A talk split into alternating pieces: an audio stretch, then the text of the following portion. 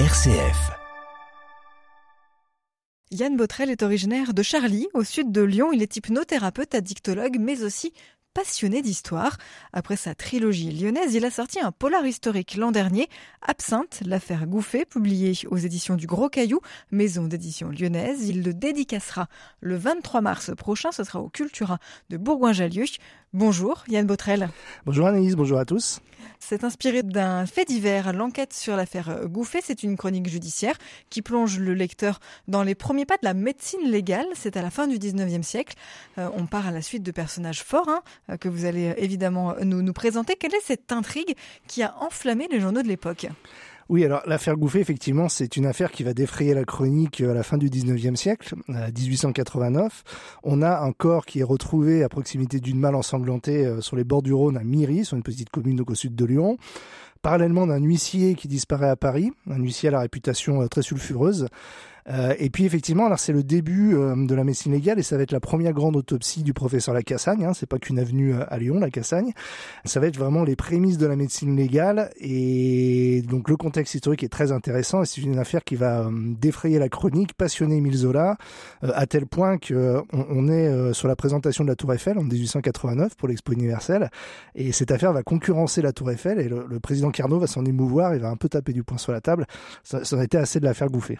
Comment est-ce que vous-même avez découvert cette affaire et qu'est-ce qui vous a plu dedans? C'est une histoire dont j'ai entendu parler petit, parce que moi j'habite Charlie, donc qui est une commune qui est juste à côté de Miri, on découvre le cadavre. Euh, c'est une histoire qui se passait vraiment de génération en génération, et c'est ma grand-mère qui est encore là, hein, qui a 97 ans et qui m'en parlait. Et à un moment donné, j'ai eu envie de creuser un petit peu cette histoire-là. On appelait ça la malagouffée. Les, les anciens connaissent bien ce, terme-là, euh, vers Miri. Euh, et j'ai eu envie de creuser. Une fois que j'ai mis le doigt dedans, je me suis passionné pour cette histoire, avec cette grande chance qu'il y a énormément de sources qui ont été numérisées, de sources historiques, euh, notamment les rapports d'autopsie, il y a les mémoires du commissaire Goron qui a mené l'enquête, il, y a vraiment beaucoup de choses.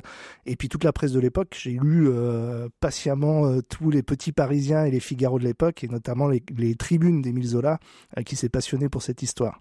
Donc pour vous, c'est une histoire de transmission aussi, cette, cette affaire? Oui, un peu. Euh, en tout cas, c'est un roman historique et peut-être ce sera le seul dans ma carrière entre guillemets d'auteur, mais parce, parce que il y a quelques contraintes à écrire au 19e. Et en tout cas, il y a une réelle envie de creuser ce fait divers, mais et pas uniquement de faire un recueil de faits divers pour le coup, parce qu'il y a eu beaucoup de choses de faites, hein, il y a eu beaucoup de choses décrites et, très bien faites d'ailleurs. Et je voulais pas faire la chose de plus, le livre de plus, et je voulais vraiment prendre l'axe du roman parce que c'est un roman pour amener un peu de psychologie, d'intrigue à ces personnages, un peu de liant pour que ce soit agréable à lire et, et que ça se lise finalement comme un livre policier. Qu'est-ce que cette affaire et qu'est-ce que votre livre donne à voir et à découvrir? Qu'est-ce qu'on peut apprendre dans ce roman euh? Le 19e siècle, alors c'est un siècle moi qui me passionne parce que euh, d'abord c'est les révolutions industrielles, techniques, médicales.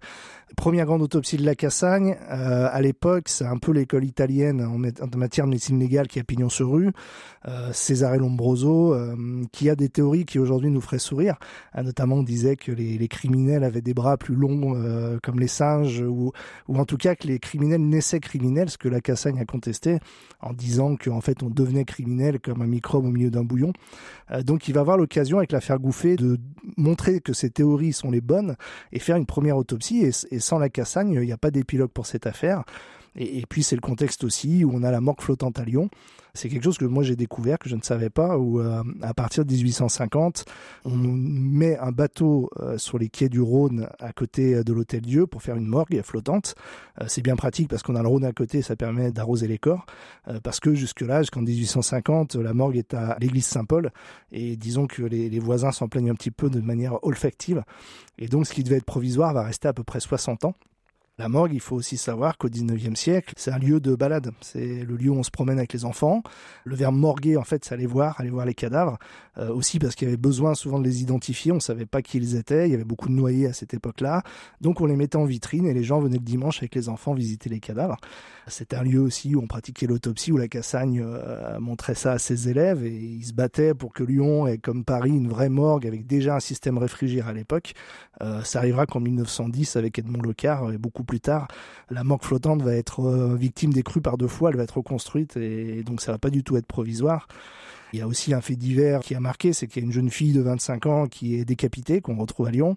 On retrouvera d'ailleurs jamais son, son, meurtrier et des milliers de Lyonnais vont venir voir le spectacle de la tête coupée de cette jeune fille dans la manque flottante, au risque même de faire couler le bateau. Donc voilà, c'est toute une époque. Vous êtes devenu incollable sur le sujet tout auteur, quand on veut écrire sur un sujet, il faut être bien renseigné, il faut creuser, sinon c'est pas crédible. Euh, bon là, en tout cas, il y avait des sources historiques et puis c'est un peu une passion, comme vous l'avez compris. Euh, je m'efforce aussi de pas être trop, disons, redondant sur l'histoire, parce que c'est un vrai policier, c'est un polar. J'écris pas un livre d'histoire, je suis pas historien, euh, donc je m'efforce quand même que ce soit fluide et qu'il n'y ait pas trop de dates, pas trop de faits historiques quand même. Combien de temps est-ce qu'il vous a fallu pour préparer ce roman? Il m'a fallu un an et demi, je pense. J'ai mis un peu plus de temps à faire les recherches qu'à l'écrire finalement. C'est à peu près un an et demi de recherche et un an d'écriture. Comment est-ce qu'on intègre une fiction à des faits historiques ou finalement est-ce qu'on fait même l'inverse? Est-ce qu'on intègre des faits historiques à une fiction? Comment ça marche? Dans quel ordre est-ce qu'on construit le roman? Alors là, finalement, cette histoire, elle est tellement rocambolesque, avec des personnages, mais qui sont vraiment euh, hauts en couleur. Et, d'ailleurs, euh, euh, c'est le début aussi de l'anthropométrie, avec Bertillon à Paris, donc qui, prend en photo les, prévenus. et donc, quand on tape le nom de ces personnes sur un moteur de recherche, on voit leur tête. ils ont le profil de l'emploi, c'est des, personnes hauts en couleur fabuleuses. La proportionnalité de ce qui a été imaginé est très faible, parce que c'est tellement rocambolesque. En plus, on voyage, on va à Londres, on va à New York, on va à Cuba, et avec un grand flic qui s'appelle François-Marie Goron, qui est un peu le successeur de Vidoc. Et, cette histoire est tellement folle que finalement, euh, on aurait voulu l'inventer. Je crois que n'y serait pas arrivé, quoi. C'est l'historique qui inspire la fiction? Là, pour le coup, oui, je pense que c'est l'historique qui inspire la fiction, effectivement. Et je me plais à laisser d'ailleurs le lecteur euh, essayer de savoir ce qui est vrai, ce qui est faux. Euh, la plupart est très très vrai, y compris les dialogues, parce que euh, même des dialogues ont été retranscrits, donc même certains dialogues sont vraiment authentiques. Après aussi, la presse de l'époque a beaucoup spéculé sur cette affaire. C'était vraiment le feuilleton de 89 et 90, et on écrivait aussi n'importe quoi. On avait décrit certains personnages comme des tueurs en série, ce qui était absolument faux. Et c'est vrai qu'aujourd'hui, des fois, on, vilipende les, les chaînes info qui radotent un peu toute la journée à l'époque, c'était pas mal non plus quand même.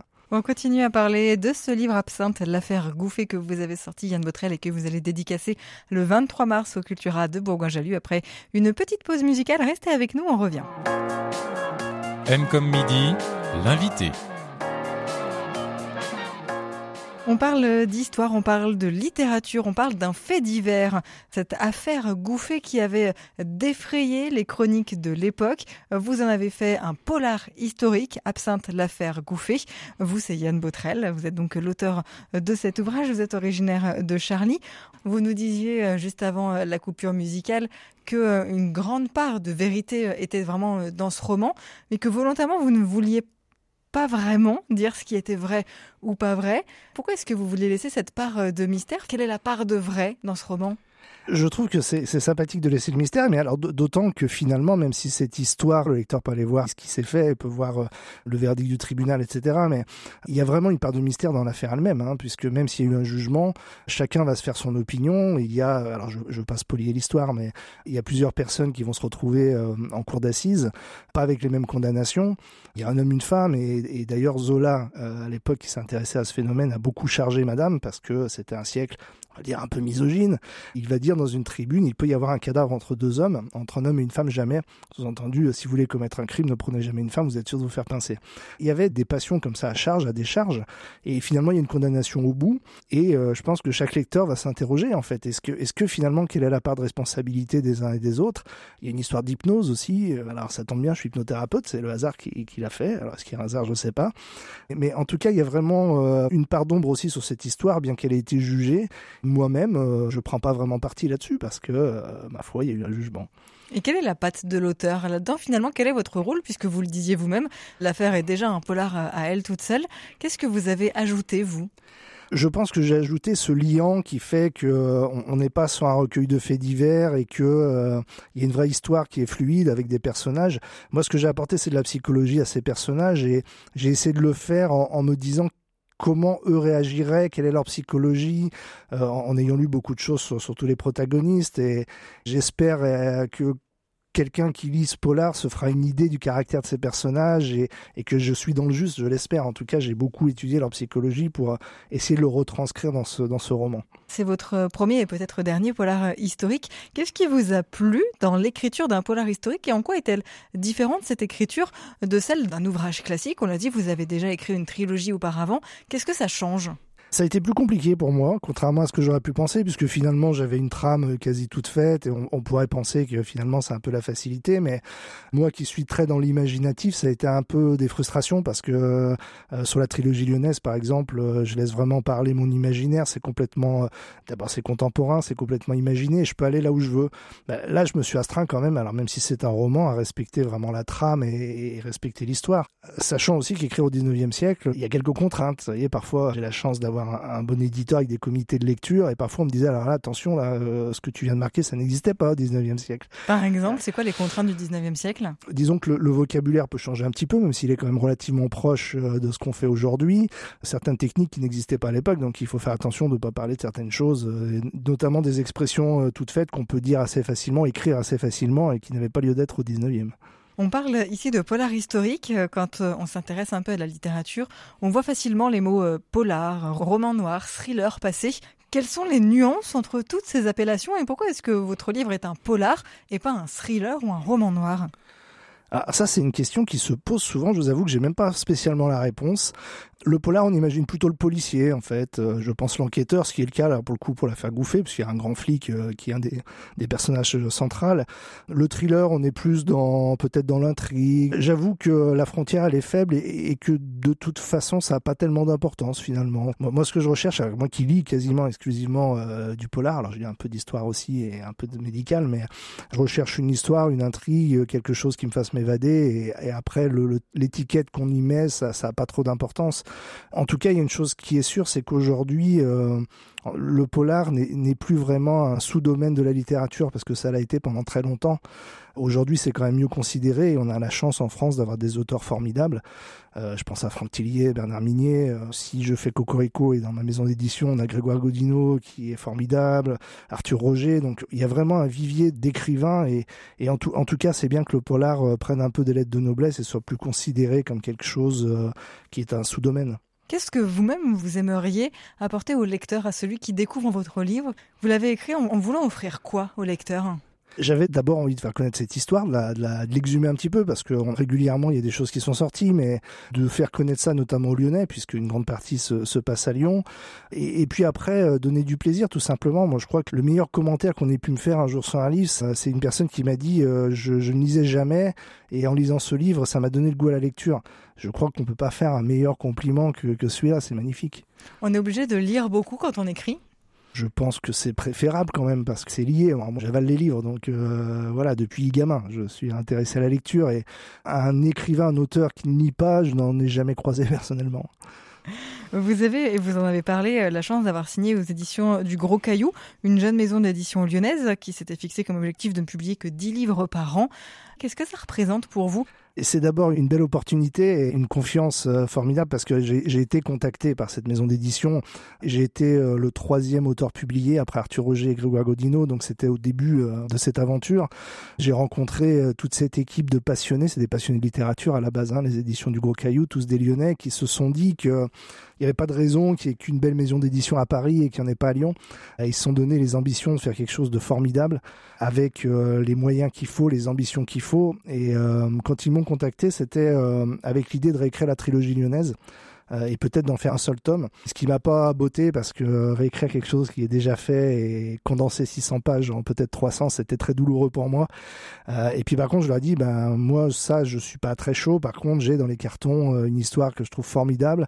J'ai pas commencé à l'écrire c'est l'affaire Gouffet et je crois qu'ils euh, n'ont pas mis euh, une heure pour me faire confiance et, on a dit allez bingo on y va on l'écrit donc euh, ils m'ont fait confiance sur une histoire qui n'était pas écrite et je leur en serai éternellement reconnaissant. Et c'est quoi la suite pour vous puisque ce livre-là vous le dédicacez donc le 23 mars mais vous l'avez déjà écrit l'an dernier il y a d'autres projets dans les cartons? Avec ce livre, il se passe plein de, bonnes nouvelles. On peut pas tout dire, mais en, tout cas, euh, on, l'a dédicacé aussi officiel de Paris, donc au Grand Palais éphémère. Euh, quand vous dédicacez euh, dans la même pièce que certains grands auteurs français, ben ça fait quand même quelque chose. Et qu'une maison lyonnaise soit au Grand Palais éphémère, c'était formidable. Et, les gros cailloux seront encore présents du 12 au 14 avril, même au Grand Palais. La suite, il y aura encore beaucoup de dédicaces. Je vais faire aussi Escargot Noir à Sens, qui est un beau salon de, de polar vers.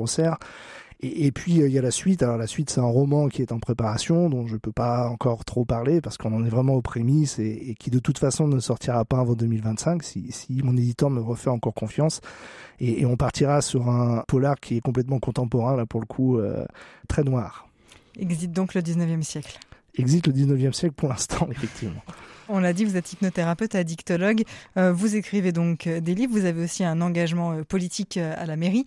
Comment on fait pour organiser sa vie avec tout ça, surtout quand on a des salons, des dédicaces à faire en même temps? On sait que la vie politique est souvent le week-end également. Comment on fait? Il faut être bien organisé. J'ai un parcours qui est un petit peu cabossé. Hein. Mon premier métier, c'est infirmier. Je l'ai fait pendant dix ans en institution, notamment en gériatrie.